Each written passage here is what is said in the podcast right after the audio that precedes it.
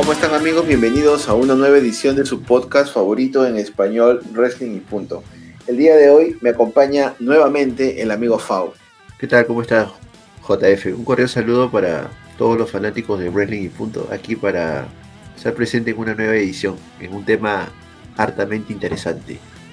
Un tema hartamente interesante, hartamente controversial, altamente eh, vamos a ir hacia el pasado, época de la era actitud, para hablar de la invasión, o como muchos dicen, o como yo lo he dicho también en el podcast, la mal llamada invasión.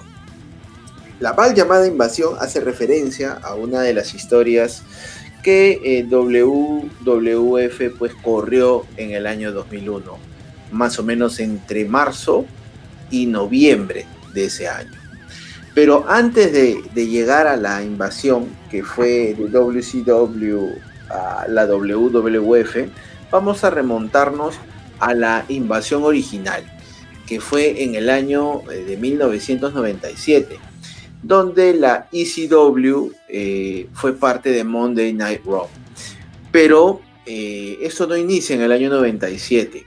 Originalmente, en el año de 1995, en el pay-per-view Rey del Ring, durante la lucha de Mabel y Sabio Vega, la gente empezó a corear las siglas de ECW. Las personas que estuvieron en el Coliseo estaban aburridas de la cartelera, estaban aburridas de esa lucha entre Mabel y Sabio Vega, ¿no? Hasta ese momento, Vince no conocía nada de la empresa de Filadelfia, no conocía ni siquiera pues quién era Paul Heyman. En el año de 1996, específicamente el 22 de septiembre, en el pay-per-view In Your House, Mind Games, durante la primera lucha aparecen pues eh, caminando de arriba hacia abajo buscando un lugar en ringside Tommy Dreamer, Sadman y Paul Heyman. Ellos estuvieron en la primera lucha, donde Sandman escupió eh, cerveza a la cara de Sabio Vega. Entonces hubo ahí un pequeño, un pequeño amague de, bronca, un pequeño amague, una pequeña trifulca. Gerald Briscoe, una de las tantas manos derechas que ha tenido Vince McMahon en toda su historia, estaba aparentemente furioso porque las cosas se habían salido de control. Pero todo era parte de la historia. Incluso Brasho, que fue este, parte de esta primera lucha con Sabio Vega, tampoco sabía lo que iba a ocurrir. Los únicos enterados eran pues Vince, Paul Heyman y Sabio Vega. La noche siguiente en Raw, Taz también se hizo presente desde ringside con su manager eh, Bill Alfonso. Pero ya pues pasamos 95, 96 y ahora llegamos al a lo que dije al inicio, ¿no? Al 24 de febrero de 1997 en Raw. Los Eliminators, Sabu, Taz, Raven, Tommy Dreamer, los Dudley Boys y lógicamente Paul Heyman se hicieron presentes. Heyman sobre todo en la mesa de comentarios. Todo esto como parte de un acuerdo entre la ECW y la WWF en aquellos años. Parte de este intercambio fue también ver a Jerry Lawler aparecer en algunos shows de la SW. Esta primera invasión sirvió para exponer a ECW de cara a su primer pay-per-view el 13 de abril de ese mismo año. Este pay-per-view llamado eh, Battle Illegal. ¿no? WWF de alguna u otra manera también se benefició por tener caras nuevas en su programación, ya que si recordarás, amigo Fau, es, en estas épocas pues ya teníamos las Monday Night Wars. Para ir directamente pues a la invasión que ocurrió, tenemos que decir algo muy importante. WWF compró WCW el 23 de marzo del 2001 como resultado de eh, una venta que hizo a All Time Warner sobre la marca comercial, logotipos y demás de la empresa pues este de WCW por 2.5 millones de dólares. Poco después Vince compró toda la biblioteca, o toda la biblioteca de WCW por 1.7 millones de dólares adicionales. En sí, sumando pues las marcas, contratos y, y biblioteca, sumó 4.2 millones de dólares. Pero aquí viene lo interesante. No sé si te acuerdas lo que ocurrió en la transmisión de Raw y de Nitro. Mm, claro, pues el, gran momento de Vince, pero que Shane lo, se, lo, se lo trae abajo, pues, ¿no? Shane se lo trae abajo, ¿no? Un McMahon, efectivamente, pues, un McMahon figura como el nuevo propietario de, la WCW, pero no es Vince, sino Shane. Es Shane, ¿no? En Monday Nitro desde TNT, Vince anunciaba que él era el nuevo dueño de WCW. Como nota adicional, el programa duró una hora con 28 minutos, si le restan los comerciales y demás. Raw inició con dos televisores, uno mostrando pues la acción de WCW en TNT y el otro eh, pues este, mostrando Raw, ¿no? Esa noche, el programa de los lunes eh, por la noche duró una hora con 48 minutos, es decir, 20 minutos más. El primero en pisar un ring de la competencia. ¿Qué pasa, Vince? ¡Wow! ¡Increíble! ¡Ay, como lo aplauden a Shane! Surprise, Dad. ¡Sorpresa, papá! In Cleveland, Ohio. Tú estás en Cleveland, Ohio. And I'm here in Y yo estoy aquí, Panama City Beach, Florida. En la ciudad de Panamá, en la Florida. ¡Wow! La ciudad playera. Standing Así que estoy aquí, parado, en un ring de la WCW. And as usual, Dad, Y your ego como usualmente lo haces. El ego tuyo es más grande que tu boca. Habla el hijo, señores. Una vez más, tu ego Sacó la mejor parte. Querías finalizar este contrato, WCW esta empresa. WCW, en WrestleMania. You wanted, you have the Y tú querías o tenías la osadía de exigir que Ted Turner, el mismo, llegase a deal. este WrestleMania y finalizara estos negocios, este contrato. Well, Dad, that's just the opportunity that I was looking for. Esa era simplemente la oportunidad que yo estaba esperando. Papi. El contrato sí, With se ha finalizado WCW. con la empresa WCW the contract y el nombre en el contrato sí dice McMahon. Ajá, ajá. However, the contract reads, Pero el contrato Shane lee lo siguiente. McMahon. Dice Shane McMahon.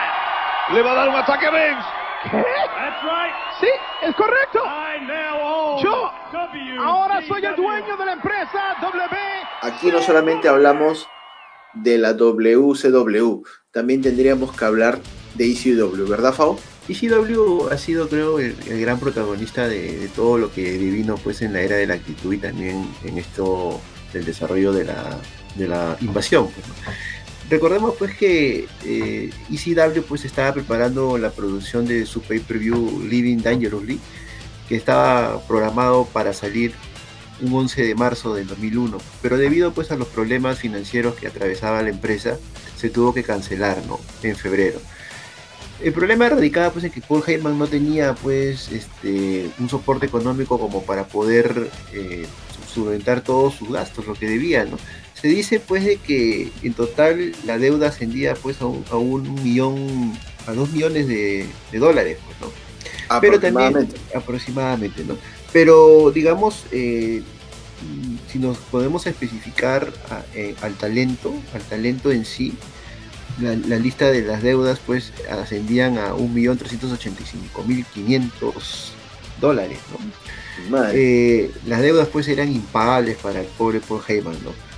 A Rob Van Dam le debía nada menos pues que 150 mil dólares. Nada más. A Shane Douglas, el primer campeón de ECW, la módica suma de 145 mil dólares. Al soldado más emblemático de la empresa Tommy Dreamer, solamente 100 mil dólares. Ah, A Joe Styles, oh my god, 50 mil 480 dólares, ¿no? uf. Rhino, 50 mil dólares. Bueno, y este es otro de, de- de los tantos eh, de los tantos man- acreedores que tenía Paul. Heyman, Paul. Heyman Manrique. Sí, pues no, le debía, le debía el, el dinero a, a muchas personas. ¿no? Eh, otro de los datos es que, como para la estadística, el 28 de mayo fue Lance Storm el, el primer miembro foráneo de WWE que inicia la invasión. pues. Eh, él estaba, pues, eh, se hizo presente en una lucha que estaban disputando, pues, este Steve Blackman, el arma letal, y Rory Saturn, ¿no? le aplicó su finisher a Perry Saturn ante la sorpresa obviamente de todos los presentes, ¿no? De esta manera él logra pues el primer impacto en lo que viene a ser la invasión. Otro conocido por muchos, ahora que está de moda pues este tema de la racha de Goldberg, es el, el wrestler Bill Demon, ¿no? Eh, Hugh Morris, el que obviamente es el primer número de Goldberg, ¿no? El, número uno. El número uno. Él también tuvo su debut televisivo pues en un episodio del 4 de junio de Royce War, ¿no? Estaban luchando pues Edge y Kane cuando aparece eh, Hugh Morris, aparece pues a hacerse presente en otro otro otro incidente, ¿no? Dentro de la historia incidente de, la invasión. Claro, pero, pero ahí, hasta, hasta donde yo recuerdo, era Christian que combatía con, eh, con, con Kane y era Edge quien de alguna manera estaba interfiriendo. Entonces Kane le hace pues este la garra contra Lona, aparece en la pantalla titánica el logo de WCW y pues se va abriendo la toma y ves que alguien se va subiendo al esquinero, ¿no? Y es un hombre de sobre 300 libras, ¿no? O sobre 200 libras, perdón, este, lanzándose pues este, cayendo de mala manera también sobre el brazo de, de Edge. Una de las fechas también que de repente, eh, si decimos la fecha exacta, muchos no la, recordarán, pero hay que recordar el evento, ¿no? Para los que somos, pues, este, de la vieja escuela. En el año, perdón, en el año 2001, en el 24 de junio, se, se llevaba a cabo cuando era evento el King of the Ring, ¿no? Y había una lucha que muchos recuerdan, la triple amenaza entre Stone Cold, Chris Jericho y Chris Benoit, ¿no? Justo ahí aparecería el 5, cinco veces campeón de la WCW, el gran Booker T. Y casi, casi, casi le cuesta el título a Stone Cold. casi pues. le cuesta el título a Stone Cold, interviene, si más no lo recuerdo, rompe la mesa de transmisión con el cuerpo de la serpiente. Y bueno, ese digamos sería la presencia más eh, destacada, más, destacada, ¿no? En un main event con un campeonato de máximo de la WWF en ese entonces y sobre todo pues la presencia del que era el campeón mundial, ¿no? De la WCW. Claro, y sobre todo también, este, si recuerdas, eh, siempre los comentaristas hacían referencia a que Jericho era pues un ex talento de WCW, al igual que este, Chris Benoit. Entonces ya tenías a Lance Storm este, interfiriendo, tenías a Hugh Morris interfiriendo, tenías a Shane, que era el dueño de WCW, tenías en el main event a dos ex WCW y ahora pues le agregas a Booker T, ¿no? Mucho morbo, mucho morbo por, ese lado. Y mira, esta historia era muy interesante porque lo que habíamos visto de incidentes pues de, de invasión de luchadores incluso considerando lo que había hecho Booker T en el main event del Rey del Ring, eran solamente pues pizcas de lo que venía, porque la verdadera oficialización del incidente pues de la invasión ocurre, no podía ser de otra manera, en un lugar pues que es tierra sagrada para W, en el Madison Square Garden. En el Madison Square Garden de Nueva York se, se, daría la primera confrontación pues entre el propietario de la WCW Shane con su papá, ¿no? Vince. Cuando estaba pues en una calorada discusión en el ring, hizo su, presencia a Booker T y le aplica pues su, su, su super llave, la patada, Obviamente pues conmoción, el roster venía pues a, ajustar cuentas todo el roster de W, pero ambos, tanto el presidente de WCW como el campeón, habían huido. Y este es el incidente que marca pues el comienzo oficial de, esta rivalidad, ¿no? De la mal llamada invasión. La mal llamada, y es cierto, eh, inicia aquí porque hay, muchas personas que piensan que de repente la invasión eh, inicia con la compra de, Shane, de WCW, pero no es así. O sea, ahí lo que se quiso hacer era simplemente demostrar que eh, los McMahon pues prácticamente son, bueno, siguen siendo los dueños de, la lucha libre, ¿no? A nivel, a nivel global. Al, al, menos así es la interpretación que yo le pude dar, ¿no? Shane en su momento en WCW, Vince con WWF, ¿no? Pero sigamos, sigamos. Una de las cosas también que hay que resaltar ya fuera de lo que viene a ser la historia es un hecho concreto. Pues, ¿no? Al hacer todo esto de la compra, eh, se había duplicado de, alguna manera, pues, obviamente, pues, el, roster, ¿no? Y muchos de los talentos, pues, ya no iban a poder tener, pues, una vitrina televisiva, ¿no? Entonces, el plan original que era encontrar un bloque más amplio de tiempo en TNN, ¿no? que en aquel momento pues era donde se transmitía Raw. Para seguir transmitiendo WCW como se venía haciendo anteriormente, pero eh, ninguna estación televisiva aceptó transmitir WCW, ¿no? Porque había una reputación negativa, ¿no? De que se perdía el dinero con la marca debido a los bajos ratings. Pues, Claro. Eh, el escenario planteaba pues un roster soñado para los fans, ¿no? Que fantaseaban, como muchos de nosotros ilusamente, con ver a Goldberg, a Sting, a la NWO, a Scott Steiner, a Rey Mysterio Jr., a Les Luger, Randy Savage, el mismísimo Ric Flair, ¿no? Muchos esperaban eh, ilusamente pues que en algún momento debu- debu- debutaran, ¿no? Redebutaran, Eh, redebutaran. debutaran en un ring de W, pues, ¿no? O sea, que, que invadieran y todas esas cosas, ¿no? Eh, también había una cosa, ¿no? Eh, el hecho de que también iban a llegar, pues, este talento de la ECW, ¿no? Como Sandman, ¿no? Sabu, eh, Mahoney y el mismísimo Shane Douglas, pues, ¿no? Entonces era una expectativa grandísima y era un, un roster, pues, hubiese sido un roster espectacular, pues, ¿no? O sea, una sueño, como lo has dicho, de, ¿no? De lujo, pues, ¿no? Pero obviamente todos los años se van por, por los suelos, ¿no? Eh, la mayoría de estrellas de peso de la WCW no tenían un contrato con WCW, eh, sino con empresa. la, claro, ¿no? Sino con AOL, AOL, AOL Time Warner, es decir, con el dinero para pagar sus sueldos, ¿no? No salía de la WWF que había comprado la marca, sino salía de una de las tantas compañías de Ted Turner, ¿no? Eterno villano, según a los ojos que nos ha hecho ver Vince, ¿no? Exactamente. Ahora, le tomamos todo eso y lo sumamos a la falta de las licencias de las marcas registradas, ¿no? Temas de entrada, eh, etcétera, etcétera. Pues las diferencias creativas que se tenía en la WCW y el calendario de la empresa de Vince hacía que todo esto sea insostenible, ¿no? Y obviamente pues Goldberg, Sting, Hogan, Kevin Nash, Scott Steiner y otros luchadores optaron por no firmar contrato con su nuevo empleador, ¿no? O sea, Es que claro. dijeron no a Vince. Claro, o sea, imagínate, ¿no? Mi- o sea, yo lucho para WCW, pero no estoy contratado por WCW, estoy contratado por Time Warner. Entonces quiere decir que si WCW no existe, a mí quien me va a pagar es Time Warner. Entonces, ¿para qué me voy a exponer en un ring? ¿Para qué voy a ir con Vince? ¿Para qué voy a tener 300 días en la carretera si me están pagando mi sueldo? O sea, fue una Dinero- decisión de dinero negocio, fácil. ¿no? Ya. Dinero fácil. Mira, muchas personas se hacen una pregunta, ¿no? ¿Qué hubiese pasado, por ejemplo, si la WCW hubiese tomado el control de alguna de las marcas, ¿no? Llámese pues Raw y SmackDown. Muchos se pueden haber hecho esa pregunta, ¿no? Pero esa, eso de alguna manera eh, se hizo un piloto, se puso a prueba.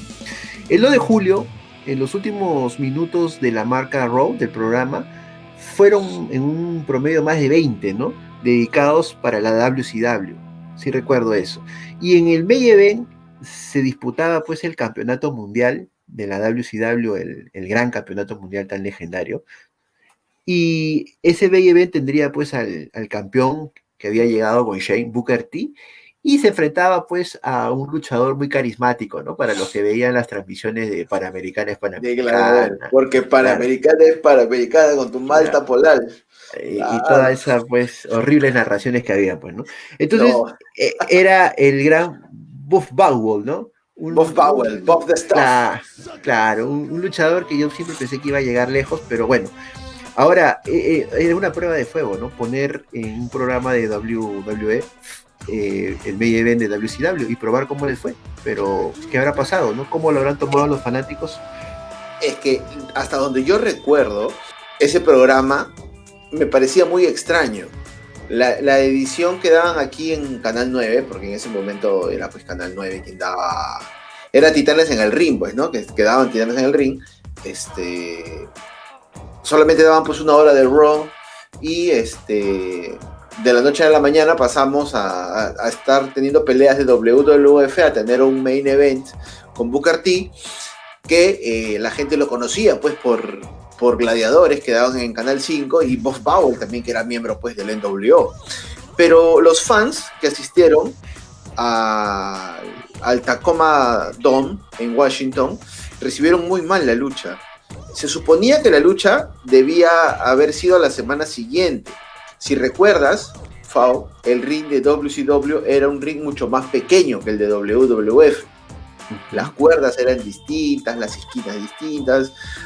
Como nota adicional, a mí siempre me gustó más el ring de WCW. Tenía un mejor acabado. Más formal. más formal, más formal. Salvo pues esa lona con, ese logazo. ahí lo. Mm. Ahí parecía camiseta de fútbol, parecía.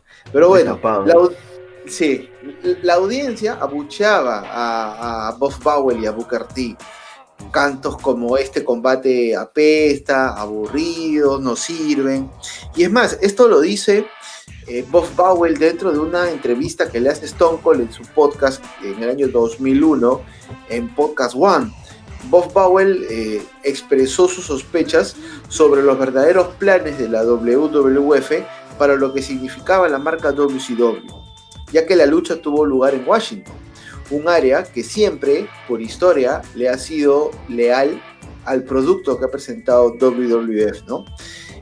Eh, originalmente eh, esta lucha debió presentarse la semana siguiente en Atlanta, donde hubiese recibido una mejor acogida por parte de los fans, porque si recuerdas, Atlanta era la base de WCW, ¿no?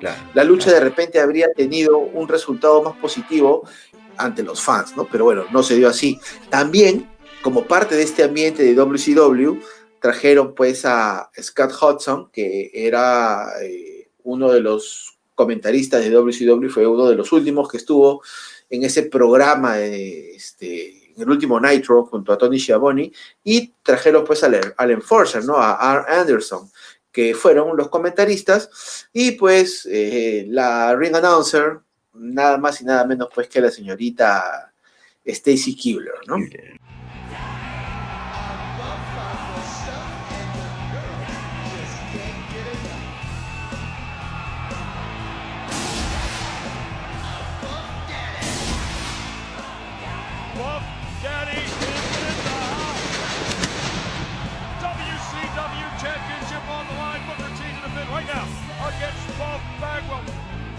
Is going to capitalize. He got to turn it on right now. Been in this position before. You've got the champion down. You've got him hurt.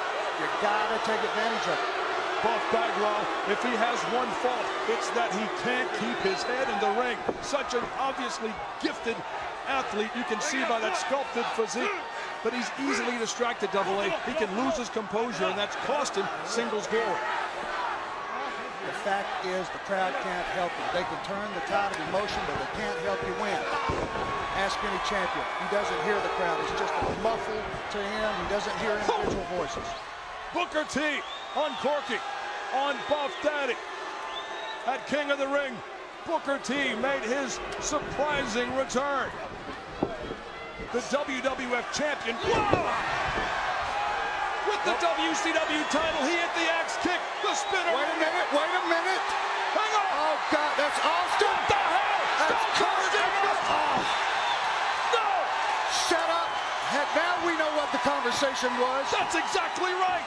That had to be it between Mr. McMahon, as he likes to call himself, and Austin. Come on, that was last week on SmackDown. Now we know why McMahon. También hubieron otros eh, escenarios que ya nos daban luz de qué era lo que podía pasar, como por ejemplo lo que pasó el 9 de julio en Raw.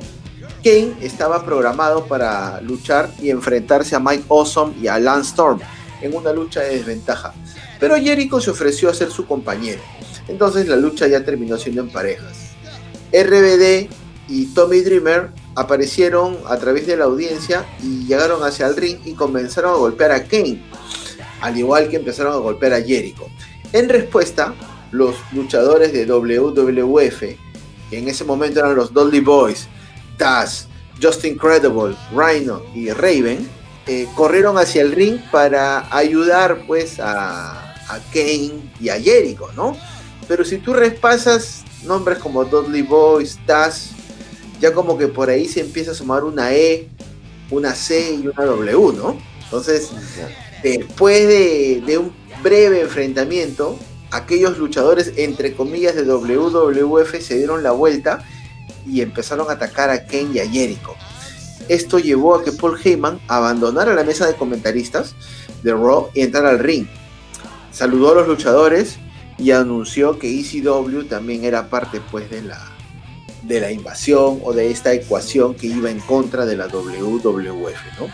Más tarde, en ese mismo show, Shane y Vince se, encuentran pues tras bastidores. ¿no? Shane le dice pues a su papá que habría que cuidarse de ECW porque había 10 luchadores que estaban bajo el mando de Paul Heyman. Shane sugirió que WWF y WCW seleccionen luchadores para que eliminen a ECW. Es decir, ambos se protegerían eh, y tendrían pues como enemigo común a, a Paul Heyman pues, y compañía. ¿no? Vince estuvo de acuerdo.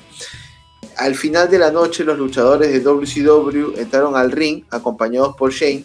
Los luchadores de WWF entraron al ring y antes de entrar, eh, antes de que entren los luchadores de ECW, los luchadores de WCW y WWF empezaron a pelearse. Los luchadores de WWF despejaron el ring, pero luego fueron atacados por los luchadores de la ECW y sacados del mismo. Los luchadores de WCW entraron al ring en ese momento y pues en lo que iba a parecer una lucha de WCW e ECW terminó siendo pues abrazos, saludos, me cae bien, entre ambos equipos, ¿no? Lo cual dejó pues sin palabras a Vince, que sorprendido miraba como Paul Heyman y Shane se abrazaban triunfantes, ¿no? En el medio del cuadrilátero. Vince no sabía lo que estaba ocurriendo y en ese momento Shane tomó el micrófono y admitió que él era el responsable de todo lo que acababa de ocurrir. Entonces, ¿quién, quién, ¿qué podías hacer ahí, no? Shane era dueño de la WCW, Paul Heyman era el representante de la ECW, pero había que atacar más el corazón de Vince, ¿no? Había que, que agarrarle el lado sentimental. Y ese lado sentimental, pues, fue nombrar en la historia a la niña de los ojos, Stephanie McMahon, como propietaria de la back there that I was personally responsible for everything that happens out here tonight. And you know what, Dad? You're right. I am personally responsible for all of this. I am personally responsible for WCW. I am personally responsible for ECW being here tonight. And hear me out. Listen up. Listen up.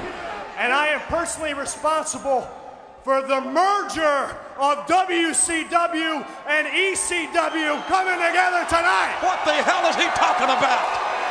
So, Dad, at Invasion, this new entity, WCW and ECW, is gonna kick the WWF's ass.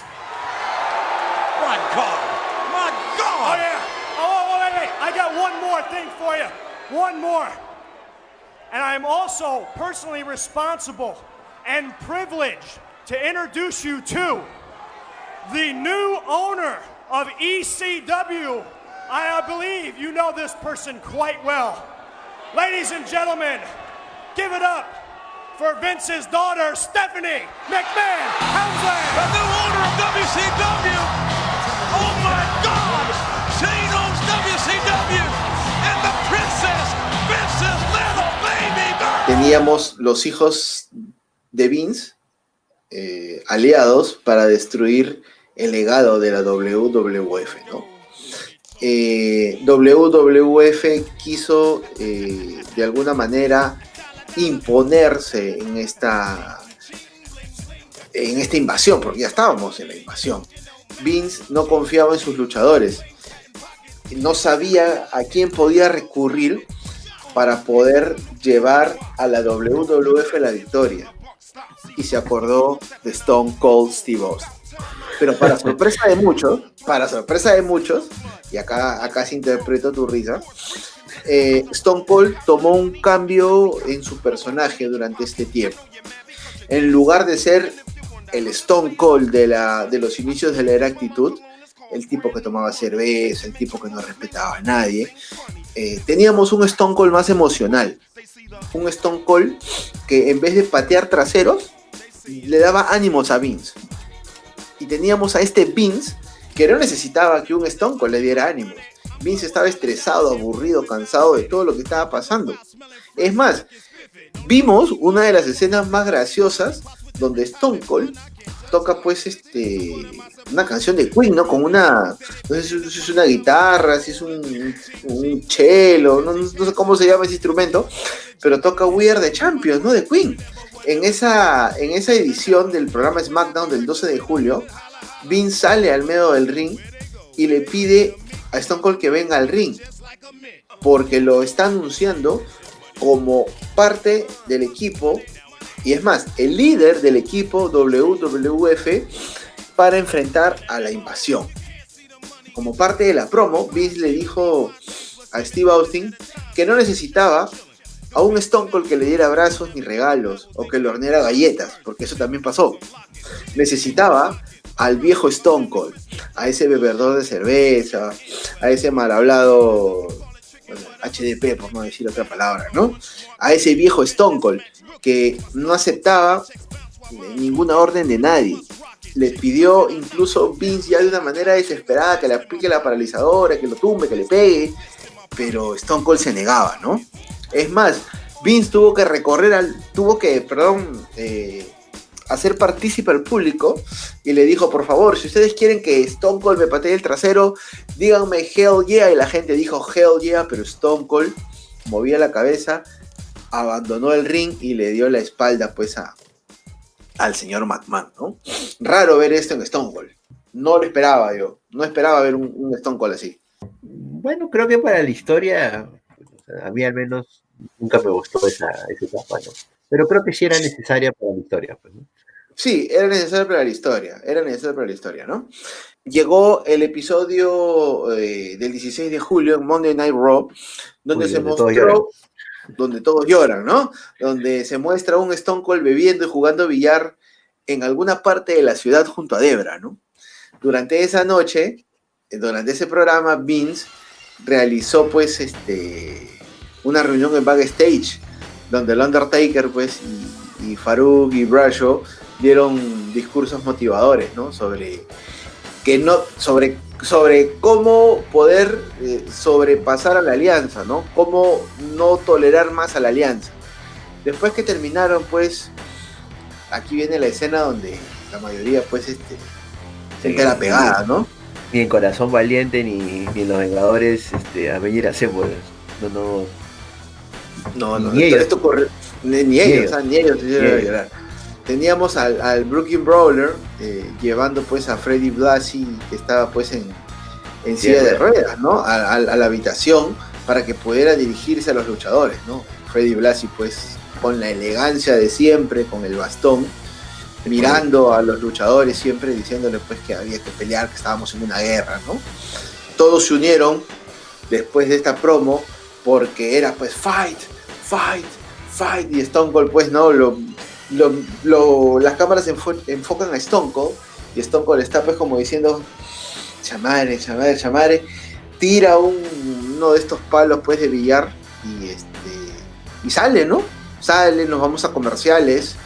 Y este al final en el main event de la noche DDP y Rhino se enfrentaban a Kane y al Undertaker y durante la lucha pues la alianza intervino, ¿no? Eh, los Hardy Boys salieron, eh, Jericho y Kurt también vinieron a ayudar a la WWF, pero más miembros de la alianza llegaron y pues eh, sobrepasaron en número a los luchadores de la WWF. Incluso eh, hubo una toma en el backstage donde muchos luchadores de la WWF y la alianza estaban luchando entre sí. La WWF parecía estar derrotada. Sin embargo, se vio una camioneta llegar salió Stone Cold con el tajo de billar roto, procedió a golpear a los luchadores que se encontró en su camino. Luego, pues, Jim Ross este, narró lo que estaba pasando porque eso se vio en la pantalla titánica. Sonó la música de Stone Cold y esto fue un loquerío. De, los ingresos más espectaculares que, hubo en la historia, Exacto, un, un, pop, un pop de aquellos, un pop de aquellos para Stone Cold que aparentemente pues este Volvía, volvía a ser. Volvía, volvía a ser el Stone Cold de la actitudera, ¿no?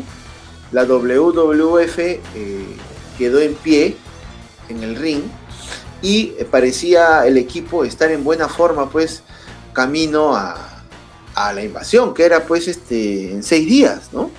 El héroe regresó, apareció en una camioneta y limpió la casa pues este, de la mejor manera, ¿no? Pero ya en el pay-per-view invasión, las sorpresas pues este, no cesaron, ¿no? Ocurrió algo que, que pocos esperaban, ¿no? Eh, Stone Cold le daría la espalda a la WWF cambiando de bando, pues, ¿no? Eh, y bueno, se unió al team, al team de la alianza. Vince eh, no lo podía creer, eh, se tuvo que recorrer a la roca, que en ese momento, pues, este, había hecho su regreso. Su última aparición fue, si te acuerdas, en esa lucha en jaula, después de WrestleMania X7, donde se forma pues este, la unión con Triple H, ¿no? De Stone Cold con Triple H. Esta lucha en jaula donde al pobre al pobre Dwayne Johnson lo, masacra, ¿no? Para que se vaya a Hollywood. Para que se vaya a Hollywood a grabar pues este El Rey Escorpión. Ahora, también como parte pues de, esa vuelta, eh, si te acuerdas ese segmento final donde la roca le aplica pues hacia el fondo del abismo rocalloso a, a Vince y Shane piensa que, ya lo compró, ¿no? Que, es parte de la alianza, ¿no? Pero, no. la Roca finalmente vuelve a su hogar. La, la Roca finalmente vuelve a su hogar. Y mira, pasaron cuántos pay-per-views. Pasó Summerland. Y tuvimos luchas interesantes, ¿ah? una luchita muy buena es una lucha de escalera por el campeonato hardcore, ¿no? Entre Rock Van Damme, miembro de la alianza, contra el campeón de aquel entonces Jeff Hardy, ¿no? Una, lucha corta, corta pero muy buena, ¿no? Ahí que...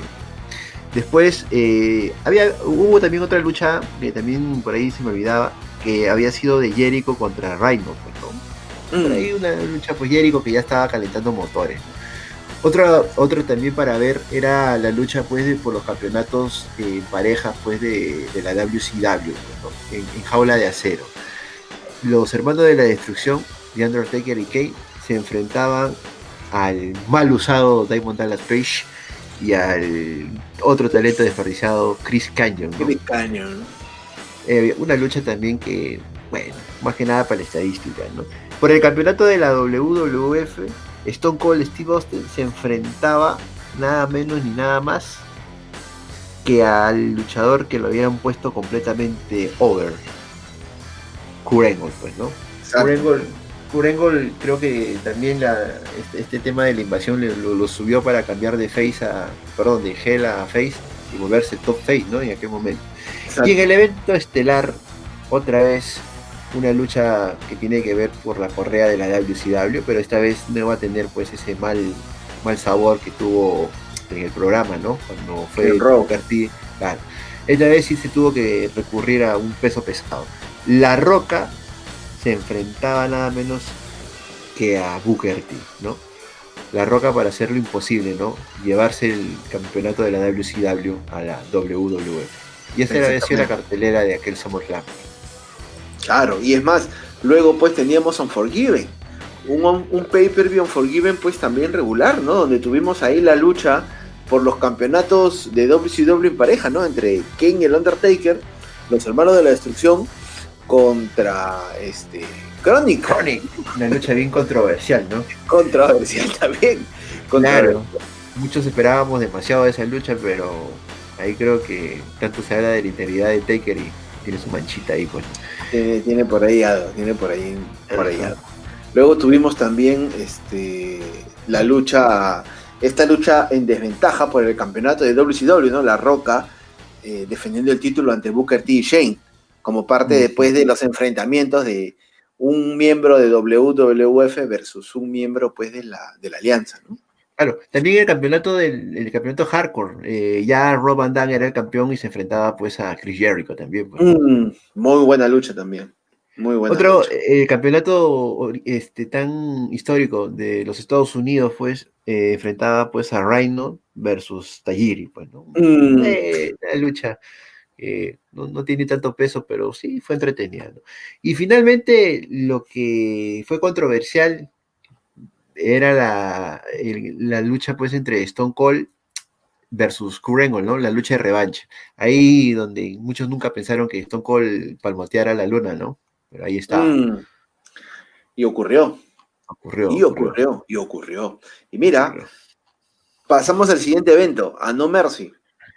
Campeonato Intercontinental, lucha de escalera. Edge derrotando, bueno, Edge representando a WWF y en ese momento, pues Christian perteneciendo a la, a la alianza, ¿no?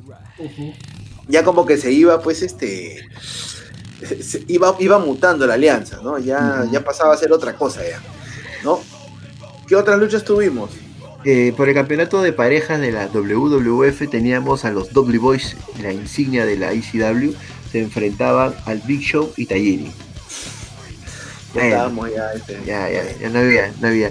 Después otra de las luchas también, ya ahí Booker T ya estaba ya volviendo a su, a la ubicación que debió de tener.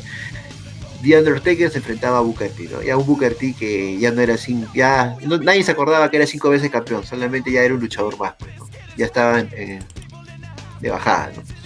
Después del campeonato de la WCW enfrentaba pues a Chris Jericho enfrentándose nada menos ni nada más que a La Roca, pues, ¿no? La revancha. La revancha. La Buena revancha. lucha. Sí, muy buena, muy buena, muy buena. Y finalmente, Finalmente, por el tú, campeonato, por el campeonato de la WWF, una triple amenaza entre Stone Cold Steve Austin, el líder de la alianza, enfrentando a Kurt Angle, que representaba en aquel momento a la WWF, era el face, y al joven, bueno, eh, en la historia, pues al joven ambicioso y, muy en ascenso, el, el que debió de haber sido el gran beneficiado de todo esto, que ya después diré algo, el gran RBD, ¿no? En una triple amenaza. siempre se jugaba con, no sé si te acuerdas de ese capítulo de SmackDown antes de, de este evento, antes de No Mercy, donde está este curando tirado en la lona y Stone Cold también, y Roban Dan se sube al esquinero a hacer la plancha del sapo, ¿no? Y no sabe a dónde, a dónde ir, ¿no? Claro. Esa, esa también fue pues la, la disyuntiva, ¿no? Y es más, estas luchas, estas luchas, amigo Fao, de miembros de la alianza contra, contra la WWF, también se dieron en el Reino Unido. Para nuestros fanáticos, antes de que existiera pues este, no sé, ¿no? The Greatest Royal Rumble, este, ¿no? Otros eventos en Arabia, eh, WWF hacía eventos regulares en el Reino Unido. No solamente hacía Raw, no hacía SmackDown, hacía pay-per-views, ¿no? Rebelión. era Rebelión. Es más, hay ediciones de No Mercy que son No Mercy UK, ¿no? Pero bueno, esa es otra, otra historia, otro, pod- otro programa. En Rebelión de ese año tuvimos eh, lucha por el campeonato intercontinental, lucha de reja entre Edge derrotando a Christian. Tuvimos pues este el Big Show derrotando a Diamond Dallas Page por el campeonato de WCW, eh, lucha de eliminación. Los Dudley Boys se enfrentaban a los Hardy Boys y este, a Farouk y Brasho por el campeonato de APA, ¿no? Por el campeonato de WCW, Chris Jericho derrotaba a, a Kurt Angle. Este, bueno, tenían que hacerse presentes las, Las mujeres. las divas, las mujeres, ¿no? Eh, Lita y Torrey Wilson, representando a WWF, derrotaron pues a Molly Holly y a Stacy Kibler, representantes de la alianza, ¿no? Y en el main event, ¿qué más pues que enfrentar a Stone Cold eh, con La Roca por el campeonato de la WWF, ¿no? Stone Cold este, retuvo su campeonato. Después de este rebelión, vamos a algo muy particular, ¿no? Eh, Vince empezaría con los juegos mentales, ¿no? Y en un episodio de Raw, el 5 de noviembre, dio a entender que un miembro de la alianza los iba a traicionar.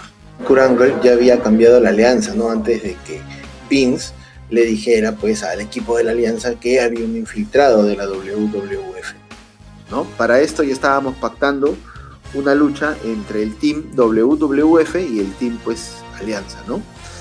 Eh, incluso se da este segmento donde Stone Cold eh, se cree lo que Vince le dice, ¿no? Y empieza a interrogar a cada uno de los miembros de la, de la alianza, ¿no? Eh, interroga a Booker T, a Rob Van interroga a todos para saber quién, quién puede ser ese topo, ¿no? ¿Quién puede ser ese soplón? Eh, ya nos enteraríamos luego quién sería.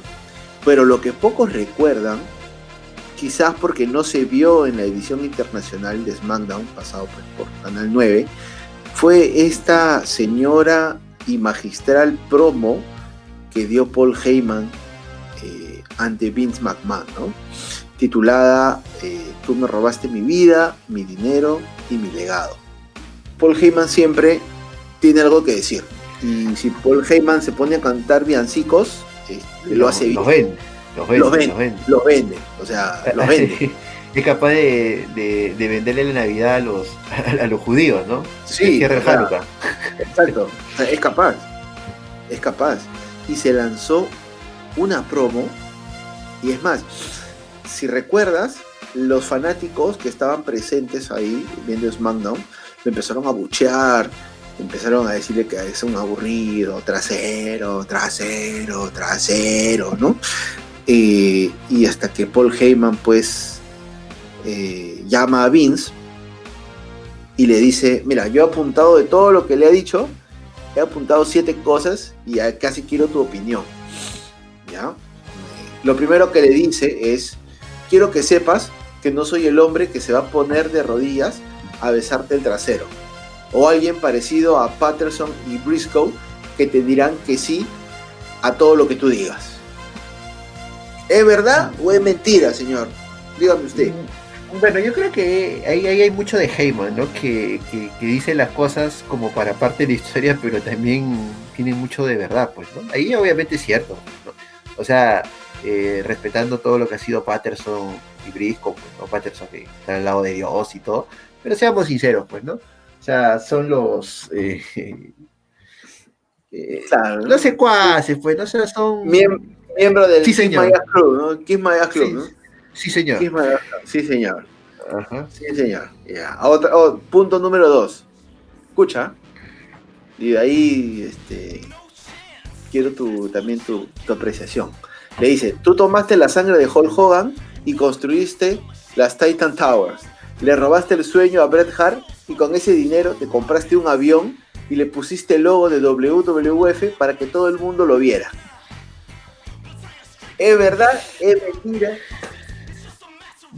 Bueno, obviamente sí, pues, ¿no? O sea, por más que haya habido sus problemas entre Hogan y Vince, eh, Vince le debe mucho a Hogan, pues, Claro que a la salida de Hogan no todo se destruye, pero obviamente que lo de Brett sí, yo tengo mi, ya te lo, te lo he comentado varias veces, ¿no? Yo tengo mi, mi teoría sobre la traición de Montreal, ¿no? O sea, no digo que todo haya sido falso, pero sí de alguna manera Vince, yo creo que lo premeditó todo porque si no hubiese pasado eso, no hubiese existido nunca el señor McMahon. Claro que sí. Ahí sí, ahí sí comparto contigo la opinión. Tercer punto.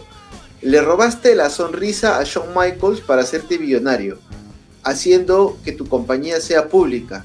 Tú eres billonario porque otra gente trabaja más duro que tú. Dios mío, de que fue Heyman pues el sueño de todo de todo trabajador no o de toda persona decirle las cosas tal cual no tal cual, cual ¿no? sin filtro. sin filtro. Ahora punto 4 tu padre Vince McMahon se daba la mano con cada promotor en este país y le juraba que nunca iba a competir contra ellos pero cuando tu padre murió tú lo hiciste competiste con ellos y no solamente lo hiciste de esa manera fuiste duro y sin tener misericordia sacaste a cada uno de ellos del negocio. Bueno, ese, ah. es, es, cierto. es completamente cierto, pues, ¿no? O sea, eh, bueno, también puede ser controversial porque creo que desgraciadamente, pues, eh, quizás era necesario hacerlo para tener todo lo que se tiene ahora y que el producto sea tan global, ¿no? Pero completamente cierto. Punto 5 le dice, ¿sabes qué ideas te robaste? Las mías. Me robaste mi sueño, mi legado y todo lo que representaba la ECW. Mientras tú tenías a Doing the Clown con una peluca, Stone Cold se tomaba su primera cerveza en ECW. Completamente cierto. Hace referencia a, la época, pues, este, no sé si decir triste, pero a la época donde WWF pues parodiaba muchas cosas, ¿no? Mm, bueno, es que ese eran otros tiempos, pues, ¿no? Y el producto se orientaba a eso y obviamente, pues, este, era malo, ¿no? En esa época era pobre. Era pobre, era pobre. Punto 6. Mientras Min Jin Okerlund y Bobby Heenan bailaban el Tutti Frutti, nosotros desarrollábamos una TV diferente, a la cual tú llamaste Actitude. Completamente cierto, ya con eso ya es para... Cerramos el telón y nos vamos. Es que es la verdad, pues, ¿no? Eh, eh, todo lo que viene a ser la actitud, la actitud era, la era de la actitud, es, es, es el, es ICW, pues, ¿no? Solamente que pues eh, se conoció el WWF, pero para el que más o menos tiene pues su bagaje, su conocimiento, sabe de que es un, una idea pues este robada de, de lo que significó la ECW. Sin ECW no hubiese habido existido la era de la actitud. Exactamente, exactamente. Y muchas de las cosas que vimos, ¿no? Este episodio que ya lo hemos visto este, en podcasts anteriores, la crucifixión de Raven a, a Satman. Nosotros en WWF también tuvimos pues la crucifixión de Stone Cold este, en el símbolo pues del Undertaker, ¿no? O sea, más o menos esas, esas similitudes, ¿no? Punto 7. Eh, punto siete. Mira a Taz, ese hombre era un asesino, una máquina, un luchador, un gran luchador, un gran hombre. Pero la palabra luchador o wrestler eh, para ti es mal vista, ¿no es así? Tu padre construyó una compañía basada en wrestling y tú tenías que cambiarlo por entretenimiento deportivo. bueno, e-, eso sí es crudo porque estás, eh, para bueno, yo he visto poco ECW en citas de VHS, eh, pese a pues de que e-, era un pitbull de verdad, ¿no? En, todo, en sentido de la palabra, era una máquina. Y, y, ya pues este en WWF no, no, tuvo, le mataron el personaje, acabó como comentarista y, parece un, un, youtuber o, un este o un, hombre de podcast este gordito y bonachón, pues no. Gracias, muchísimas gracias por lo que me toca. pero, pero, pero ¿sabes qué? Este. O sea, todas las cosas que le dijo acá, este. Asumo que habrán sido pues con aprobación de Vince, ¿no? Si tú te das cuenta la cara de Vince, o sea, era como decía, a ver, dame más, a ver, dame más. Y si la gente, ya, ya continúa, continúa, continúa, continúa. Es que, es que también hay, que ser sinceros en algo, o sea, creo que eh, esto de, este tipo de, promos, eh, si bien es cierto, son muy viscerales y tienen mucho de corazón, pero a veces para, para llevar un feudo de esa manera, llevarlo a otro nivel, se tienen que decir, ¿no? O sea, salvando las distancias en los contextos, eh, eh, me vi el especial de Taker y, se pasa la, promo que hace AJ Styles sobre el reto que le lanza para WrestleMania, ¿no? Yo he seguido toda mi vida a Styles y nunca ha sido un dichoso del micrófono, ¿no? Y se mete tanto con Taker, que seamos sinceros, le dice sus cosas en la, cara, ¿no? Que ya es una invitación del luchador, debe retirarse, por su mujer. Entonces, creo que eh, sí es necesario, pues, ¿no? O sea, creo que para que se venda una historia de esa forma, a veces hay que decirlo, pues, ¿no? Y obviamente se ha visto en todo el tiempo, ¿no? En, la lucha de la Roca con Cena también ocurrió lo mismo, eh, las promos de CM Pan, a Triple H, a mí, o sea, creo que es parte de esto, ¿no? Y en su momento ojalá que, bueno, que creo que ya se cayó, ¿no? Eh, la Roca y Roma también se lo digan. No, por favor, no digas eso. No digas eso, por favor. No amarga la fiesta. sí, o sea, es parte de rozar este la realidad, ¿no? La realidad este con la ficción, ¿no? Es parte de, es parte de. Y pues este después de esta promo, eh, que mucha gente no la vio, la podemos este, encontrar en, YouTube, en el network.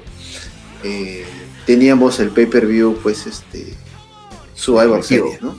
Claro. Donde se enfrentarían el equipo de la WWF, conformado por La Roca, Chris Jericho, The Undertaker, Kane y el Big Show, contra el equipo de la Alianza, ¿no? Formado por, por Stone Cold, WWF, Kurengol, WWF, Booker T, WCW, Dan, ECW y Shane McMahon nació en WWF. O sea, ese, esa era la nómina para el, evento definitivo denominado El ganador se lo lleva a todo, ¿no? Winner take all. Eran los últimos eh, eh, los últimos tres hombres de aquel combate pues fueron La Roca, Jericho y Stone Cold, pues, ¿no? Esos fueron los, los últimos tres, tres sobrevivientes de, aquel, de aquella lucha, ¿no? Jericho fue eliminado y para continuar entre la enemistad que se había originado pues entre, entre ellos, ataca a La Roca, ¿no? Ah, verdad, claro, claro, claro. Con, con un destrozacaras, ¿no? Eh, al final, bueno, el futuro de, Jericho ya estaba en juego, pues porque si La Roca perdía, eh, Stone Cold, pues, y, seguiría luchando, pues, ¿no? Eh, cada uno, pues, robó, su, movimiento, ¿no? Es una lucha muy emotiva, ¿no? El, final, pues, ¿no? Stone Cold le aplica una, una Stoner a La Roca, pues, y ya imagino todo lo que habrá hecho La Roca para vender la llave, como siempre la, roca es planchada, pero no había ningún árbitro, ¿no? Eh, para hacer el conteo, para hacerlo más dramático, ¿no? Entonces Stone Cold se acerca al árbitro derribado para tratar de reanimarlo, ¿no? Mientras esto ocurría, claro, no, podía ser de otra manera, tenía que estar presente ahí. Mientras esto ocurría, Kurengol corría, corría hacia el ring, recoge el cinturón de campeonato de la WWF y, oh sorpresa, golpea a Stone Cold con él, revelándose como el desertor, al que McMahon se refería todo el tiempo, ¿no? el infiltrado. La Roca se puso de pie y aplicó al fondo del abismo, cubriendo a Stone Cold, haciéndole la cuenta de tres, e hizo que todo el equipo, el vestuario de WWF estallara en un jolgorio espectacular. Y así acabó con, la, con esta historia, ¿no? La cartelera de, de aquel evento tan mítico para la memoria de muchos, para recordarlo, fue, ¿no? Por el campeonato de, Europa teníamos la lucha entre Christian, que representaba los colores de la alianza, enfrentándose a Al Snow, pues, ¿no? Una lucha de trámite. William Regal, representando a la alianza, se enfrentaba a Tayiri, que era. Claro, William Regal era el comisionado de la alianza, ¿no? Claro, parte de la, WW, de la WWF. Por el campeonato intercontinental y el campeonato de los Estados Unidos se debía que unificar, ¿no? Edge era el campeón de los Estados Unidos, se enfrentaba a Tess, que era el campeón intercontinental de la Alianza, ¿no? Para unificar los títulos. ¿Más o menos recuerdas esa lucha? Sí, claro que sí. Al final, este.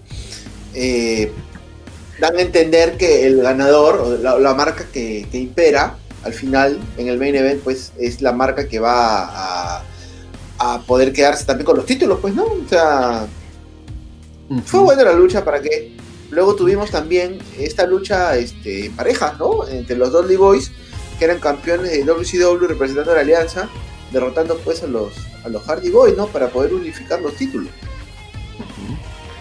Después había una lucha también eh, al estilo de Battle Royale, ¿no? Por la inmunidad, ¿no? El ganador no podía, no podía ser, eh, no, no, podía, no podía ser este despedido, pues, ¿no? sea quien fuese. el un año, el un año. Ajá. Y el ganador, obviamente, bueno, yo eh, estaba muy correcto con la elección y esperaba más, ¿no? Pero desgraciadamente no, llegó a más, ¿no?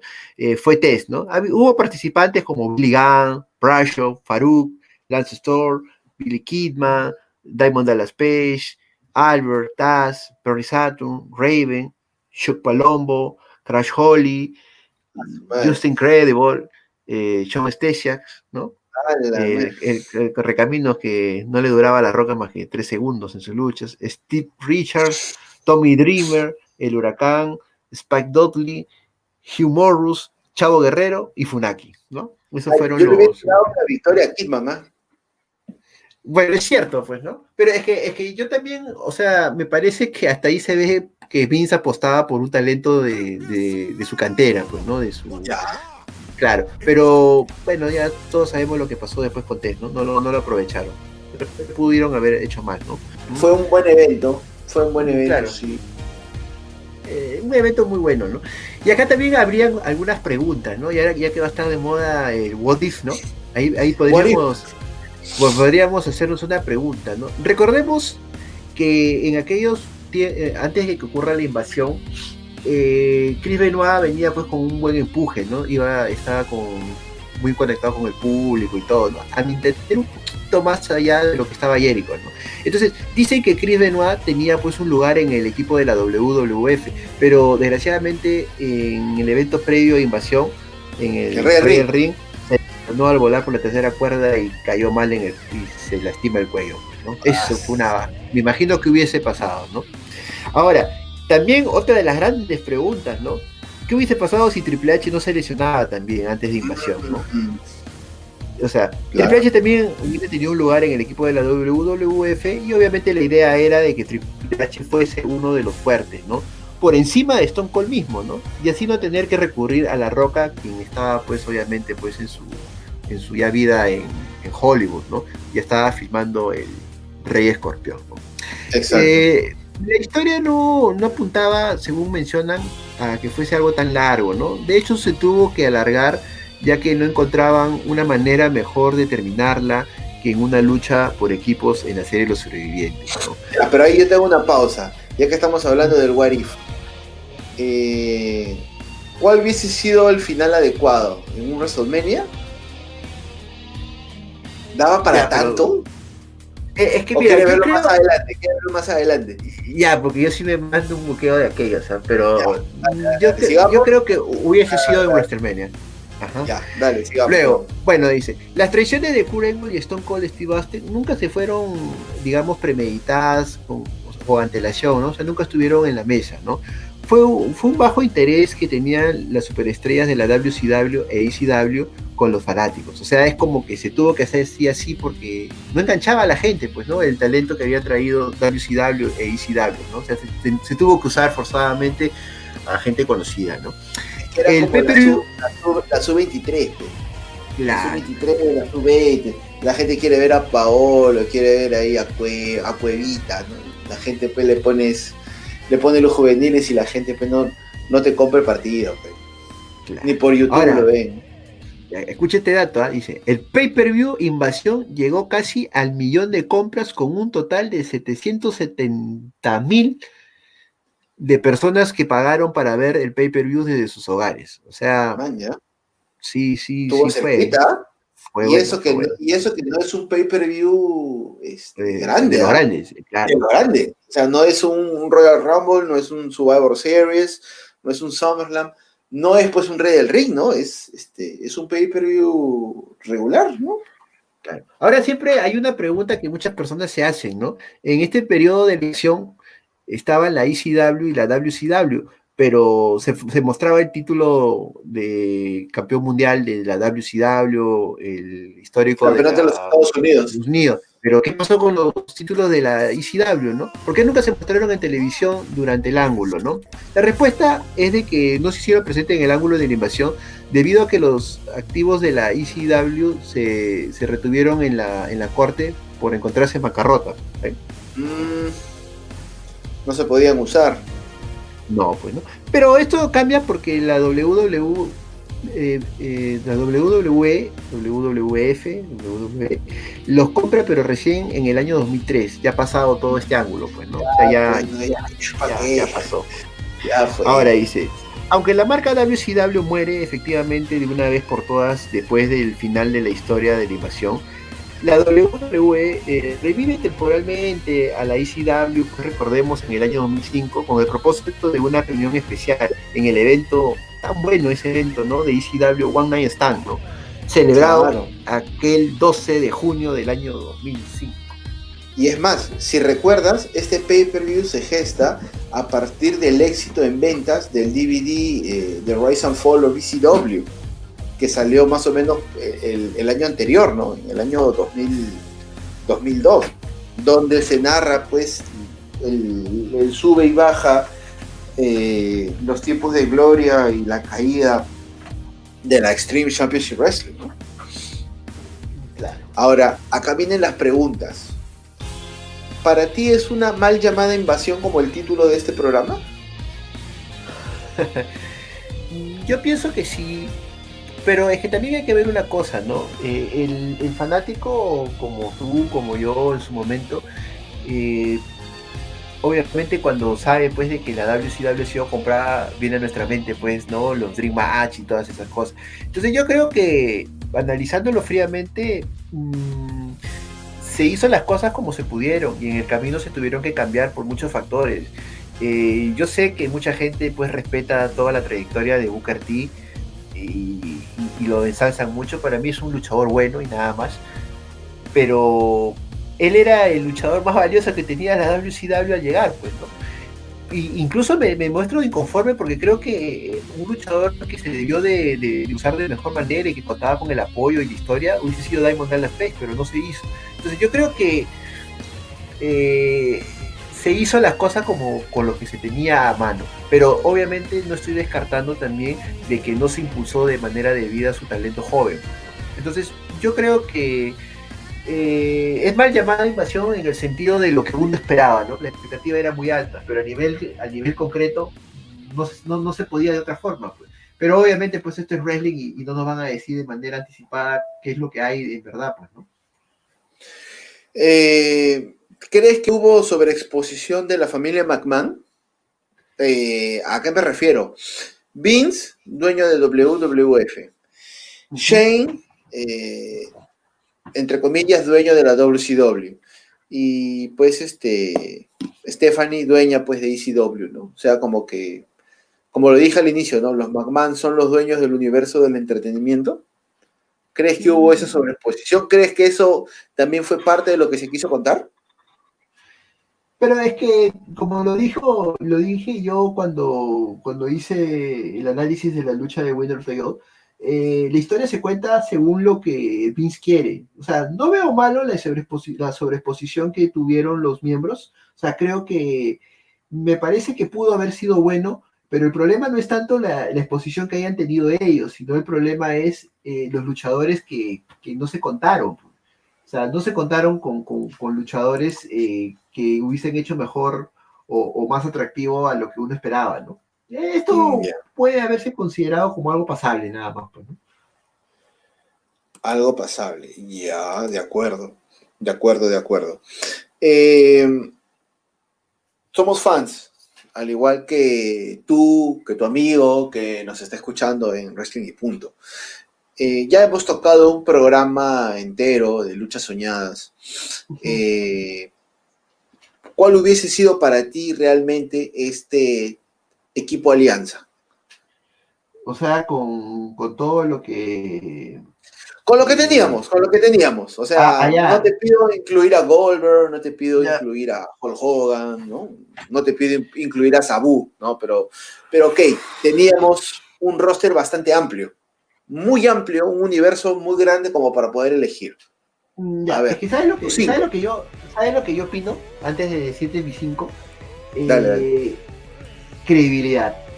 O sea, el, hincha de W que se sorprendía con una invasión tenía que tener un tiempo para que estos luchadores sean creíbles. Entonces, en, el equipo de la, eh, de la invasión, de la alianza, para mí, bien llevaditos, o sea, bien buqueados, debieron estar por ahí Booker T y DDP. O sea, esos dos debieron para mí estar. Ahora, de estos luchadores que tú traes, si ya, yo te puedo decir, ya Roban Dan lo estaban buqueando bien, ya van tres. Pero son tres luchadores buenos, nadie lo dice, nadie lo discute, pero tendrían el peso como para hacer creíble enfrentar pues a Stone Cold, o a La Roca, a Kurengo, a ellos. O sea, tú me pides que se mande. Ya, o sea, tú me pides que yo mande Warner y 5, o sea, yo te lo puedo armar, está bien, pero el problema es de que hubiese sido una lucha creíble. O sea, para mí, sí o sí debieron estar Booker T, DDP y Rod Van Damme. O sea, ellos debieron de estar. Porque es el más del 50% del equipo. Ahora, ¿con quién llenaría los otros dos espacios? ¿Con los dos Boys? ¿Qué tan creíble ante el otro equipo hubiese sido? O sea, para mí, el problema es la credibilidad con la que llegaron las, las superestrellas de WCW e ECW o sea, yo te doy tres para mí que debieron estar. Los otros dos pudieron haberse completado con luchadores de, de WWF, no sé, de repente como fue Stone Cold o Jurengol, pero para mí debieron estar ellos. ¿Tú con quién los hubieras DDP. DDP sí, pues, él debió estar. DDP. Eh, eh, Kidman. Eres Kidman. Eh, es que yo no digo que sea malo, pero hubiese alcanzado el tiempo como para darle la credibilidad. Canyon, tampoco. Es que por eso te digo, es que yo no digo que, que no, sino el problema es si hubiesen sido creíbles. ¿Crees que fue lo correcto pasar talento de WWF a, a la alianza? O sea, Mm, Mira, yo creo que, ¿sabes lo que yo hubiese hecho de repente? Ya que lo analizo. Mm, hubiese elevado mi, mi talento de WWF, lo hubiese elevado de, me- de mejor forma. Por ejemplo, ¿no? Un talento que hubiese sido muy bueno en, en la alianza, pero como parte fundamental hubiese sido Jericho, por ejemplo. Me parece que él Claro. hubiese hecho un muy buen papel. No como un traidor al final, sino como un miembro ya de siempre eh, un Kurengol rudo pudo haber sido también una buena pieza ahí. O sea, me, me parece como que se pudo haber hecho eso, porque ya Stone Cold ya era un luchador establecido.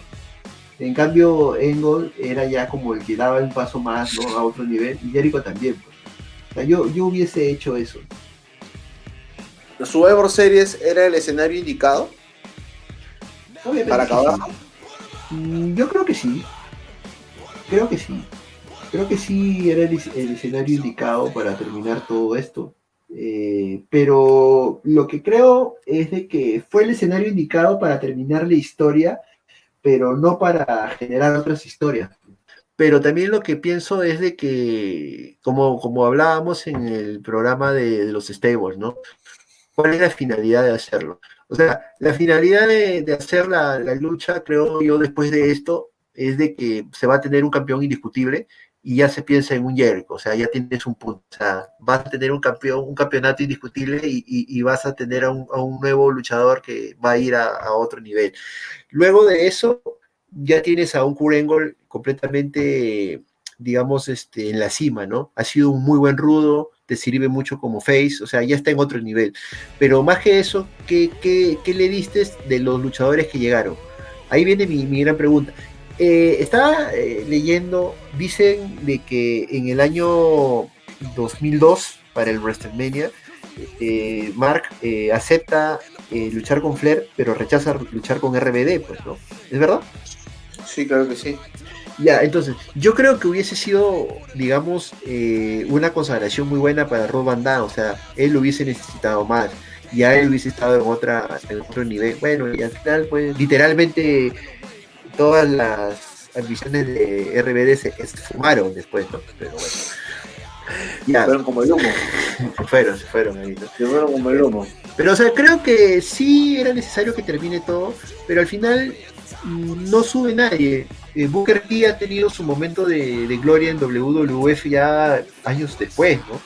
Siempre ha sido considerado un luchador pues regular, ¿no? Hasta que después ya de alguna manera. Pero ningún luchador de WCW, salvo, sal- salvo por ahí RBD, llegó, llegó a, pasos, a cosas más grandes. ¿no? Me parece que se acabó una historia bonita para mí, la vendió muy bien, ganó la guerra, todo, pero ningún soldado del otro lado pasa la historia.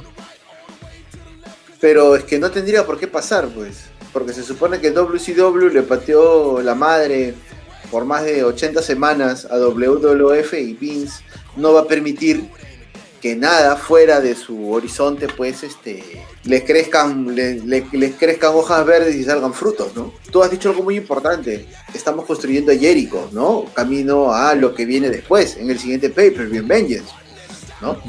Pero, ¿por qué crees tú que Vince le da la oportunidad a Jericho si Jericho no es formado en WWF? Ya, ahí, mira, yo te la, te la dejo en tu cancha picadita. Que mira, ¿tú qué, qué hubiera pasado si tú tienes a Chris Jericho y a Chris Benoit en óptimas condiciones y, y viene una invasión de WCW? ¿Ellos no hubiesen sido los más idóneos como para traicionar a la W y cargarse ese grupo? Mm, Sí. Era lo lógico, ahí, pues, ¿no? Claro, para mí por ahí iba. Ahora, ¿por qué eh, eh, Vince apuesta por Jericho? Yo creo que también hay una cosa, o sea, si bien es cierto, eh, la época de la actitud tenía un, nombre como Stone Cold, La Roca, Triple H, yo creo que también llegó un momento en el cual este, Vince no podía copiar el mismo modelo, ¿no? De no dejar subir a otros talentos. Y Jericho, obviamente, es un luchador completo, pues, ¿no? Tiene carisma, tiene micrófono, como Face, como rudo. Entonces creo que ya era inminente su, ascenso. Entonces, eh, ya Kurengol ya había pasado por, la, por, el camino de, estar en los estelares, ¿no? Para bien, para mal, regular, como fuese, pero ya lo, ya lo había hecho. Entonces creo que la pieza de cambio eh, era Jericho. O sea, era inminente, creo yo, ¿no? Porque creo yo que llegó de WCW con bajo perfil a WWE, ¿no? Y en WWF él ya va a otro camino, ¿no? No recuerda la, promo que le hace La Roca, ¿no? Yo en el 98, mientras luchaba por campeonatos mundiales, tú estabas luchando con Juventud Guerrera, pues, ¿no? Pero es la verdad, La Roca se lo dijo, pues, ¿no? Entonces, yo creo que Jericho Jericho se hace en, en, WWF, se, hace carrera. Mm, sí, pues sí, es válido, es válido. Yo no apuntaría a Jericho. Yo hubiese hecho a, Kurt. Por el simple hecho de que no guarda relación con la, con la historia. Ya no guarda relación con la historia de, de, Vince. O sea, Vince mata a WCW, entierra a WCW y en el siguiente pay-per-view le da pues este campeonato indiscutible a, un luchador que vino de WCW, ¿no? En cambio Kurt, Kurt sí hizo carrera en, WWF. O sea, estuvo en la lucha pues este olímpica, pero no pasó por otra empresa antes de WWF. No sé, yo hubiese apostado por ahí. Pero es que claro, tienes razón en muchas cosas, pero ya Kurengo ya, había pasado por ese camino. O sea, eh, Jericho se, este, se, presentaba como lo novedoso, pues, ¿no? Entonces yo creo que, es que creo, yo pienso que, eh, digamos, el historial que tiene Jericho, obviamente ya no lo tiene ahora porque ya está en AEW y Vince, por más que digan que sí se llevan bien, ya creo que ya le puso la cruz. Salvo hasta que se retira, claro. Entonces, pero el, el camino de Jericho eh, era exitoso, o sea, en W hizo todo. O sea, eh, te podía sostener un buen feudo con luchadores eh, más consolidados que él, tenía micrófono, o sea, era un luchador completo. En cambio, es que mira, te das cuenta, en, digamos, para la serie o para el evento de Vengeance, los cuatro que quedan para disputar, ¿quiénes son? La Roca, Stone Cold, eh, y Chris Jericho, ¿no? Ellos son los cuatro, ¿no? ¿Está bien? Claro. Ya, entonces tienes a los dos luchadores que ya fueron, o sea, que ya están consolidados, y te quedan dos que subir, de los cuales los dos que tú vas a subir, hay uno que ya lo hizo. O sea, ya con, con ya se hizo todo. Pues. Entonces también creo que ahí había un, aire fresco. Pues, o sea, a mí me parece como que se apuesta por algo nuevo, pero eh, teniendo un buen respaldo, pues, ¿no? o sea, no era apostar por apostar algo a la suerte, sino algo que, que iba a funcionar, pues. Yo lo veo desde ese punto. Ya, pero apostar por cuánto tiempo? Porque de ahí viene el Royal Rumble, este No Way Out y WrestleMania, ¿no? O sea, no es mucho tiempo que digamos.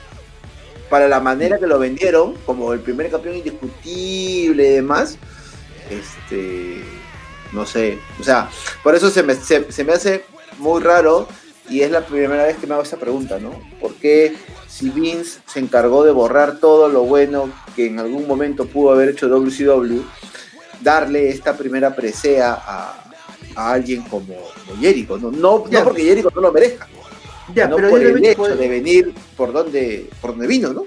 Ya, pero yo también eh, es que me parece como que le das mucha vuelta a algo, pues, ¿no? Tú dices, eh, ¿y, cuánto duró? Ya, mira, Jericho duró lo que debió de durar sea, también seamos sinceros, pues no iban a dar un, un, recorrido de, un año y medio, dos años, porque tenía Triple H con todo el auge.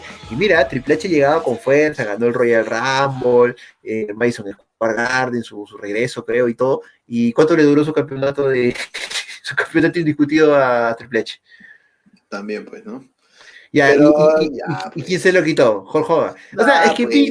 ya, ya, ¿y, cuánto le duró el campeonato después a Jorge Es que yo creo que Vince, Vince no, no, no, no, no, no, tiene reparos en esas cosas, o sea, él lo hace y lo hace. O sea, eh, eh, ponerse a pensar que por qué mucho poco tiempo y todo. si le quitó el título pues al Undertaker en su, después de su Survivor Series, dos días después en, en Texas. ¿Por qué no se lo va a quitar a Jericho, no? Claro. Es que, es que también hay una, hay una, hay cuestión, o sea, ya eh, habían ciclos que ya tenían que renovarse.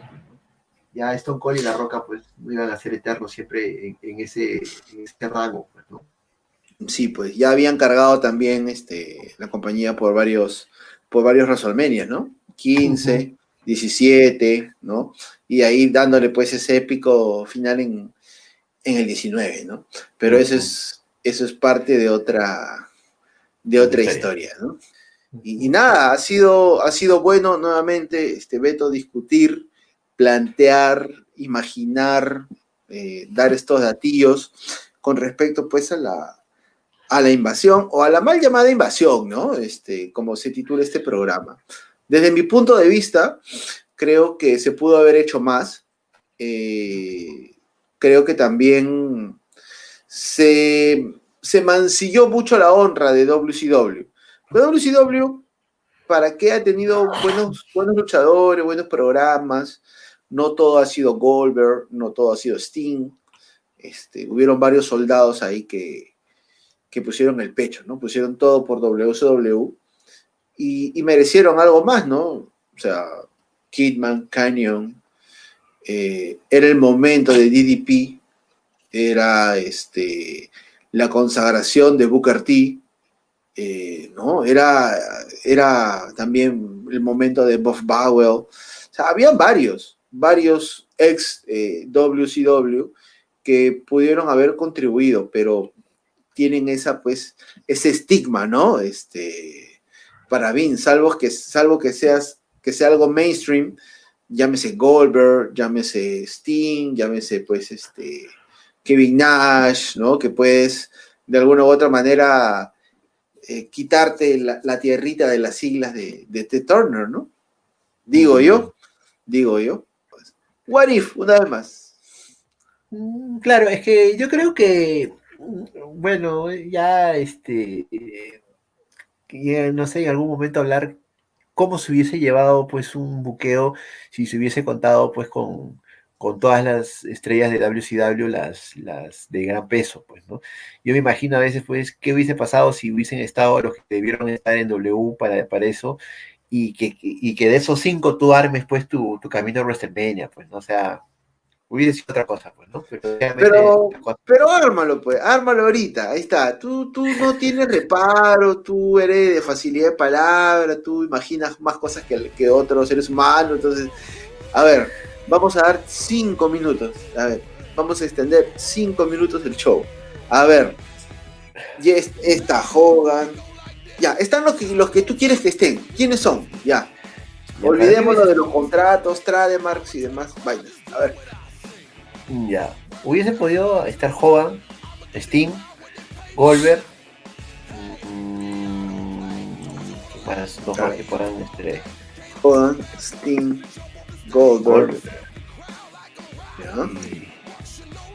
Ya, pues Kevin Nash y Scott Hall, pues, ¿no? Ya, y los Society. Y los Society, no vas a poner ahí a guiar, ¿no? Ya. Ahí estarían los cinco, pues, ¿no? Eh, ya pues en W, pues Stockholm, eh, me parece por ahí, si hubiese... la Roca, pues.